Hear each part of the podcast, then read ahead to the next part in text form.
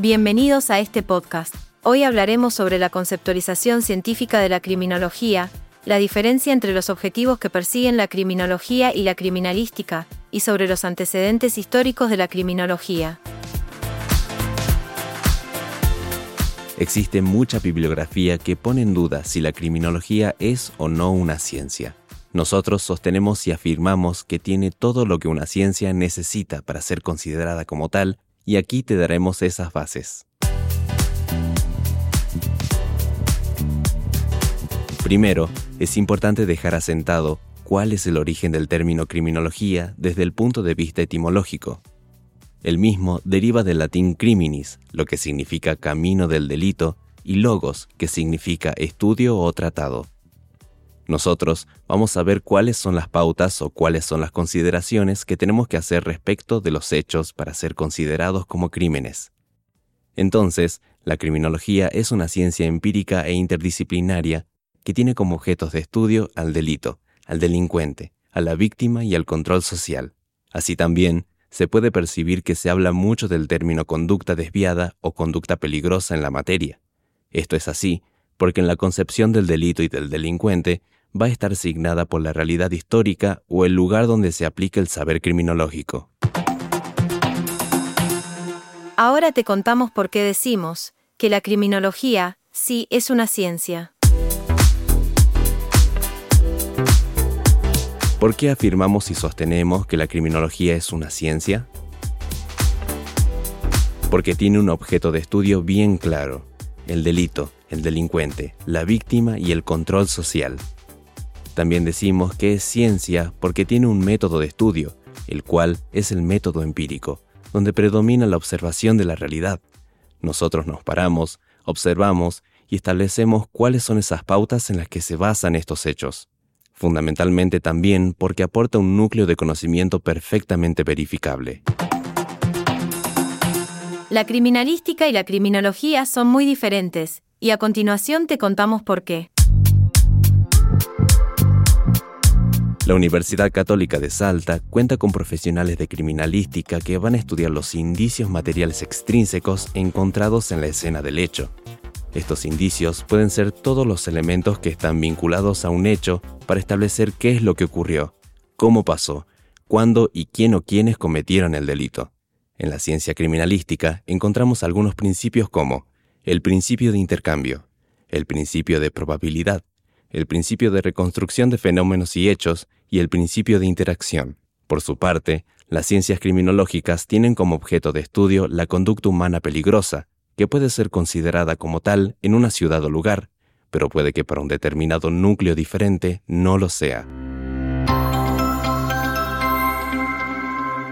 Haciendo un breve repaso de lo visto hasta ahora, podemos decir que la criminalística y la criminología son muy diferentes, porque la criminalística tiene como objeto de estudio dar respuestas al qué, cómo, cuándo, quién o quiénes, de un hecho delictivo.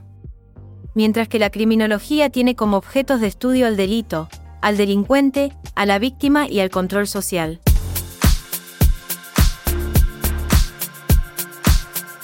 Ahora, cuando hablamos del delito, la idea no es realizar una teorización como lo hacen las ciencias penales, sino analizar el comportamiento humano.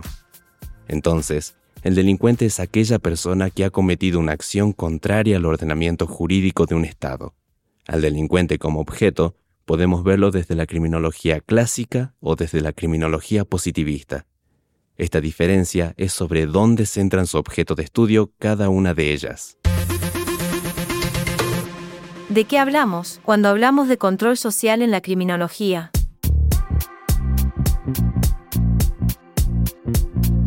Cuando hablamos de control social, nos referimos a la supremacía que tiene el ordenamiento social sobre los derechos individuales de las personas. La criminología ayuda a determinar las políticas criminológicas en un Estado. El control social del comportamiento desviado es el estudio de los mecanismos a través de los cuales la sociedad despliega la supremacía sobre los individuos, consiguiendo que estos acaten las normas de carácter penal. De aquí surgen los fines de la criminología, Podemos decir que la criminología tiene un fin inmediato y un fin mediato. El fin inmediato busca responder al porqué de la conducta humana peligrosa, al porqué de la conducta humana desviada y qué es lo que llevó a esa persona a cometer ese delito, al cual se lo estudia de manera individual.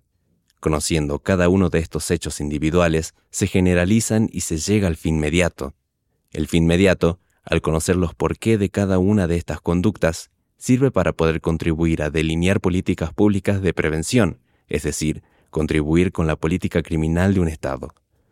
En esta política criminal se van a determinar nuevas figuras penales o van a dejar de serlo alguna de ellas. En un breve repaso, podemos afirmar que cuando hablamos de delito, se analiza el comportamiento humano, por lo que el delincuente es la persona que ha cometido una acción contraria al ordenamiento jurídico de un Estado. Por su parte, el control social y el estudio del comportamiento desviado es de donde surgen los fines de la criminología, la cual tiene un fin inmediato y un fin mediato. Los licenciados de esta carrera van a estar capacitados para poder comprender esta realidad criminológica y contribuir de esa manera a determinar políticas públicas de prevención que van a ser aplicadas a una realidad específica y no a través de programas. Conociendo las realidades de cada uno de los sectores, sea un barrio, una ciudad o una determinada población, podemos comprender cuál es la problemática criminológica y delinear políticas para contrarrestarlas. Así, podremos vivir en una sociedad mucho más justa. Como resumen general de este episodio, podemos decir que la criminología no es una disciplina, sino que la consideramos como una ciencia empírica e interdisciplinaria que tiene como objetos de estudio al delito, al delincuente, a la víctima y al control social mientras que la criminalística tiene como objeto de estudio dar respuestas al qué, cómo, cuándo, quién o quiénes de un hecho delictivo.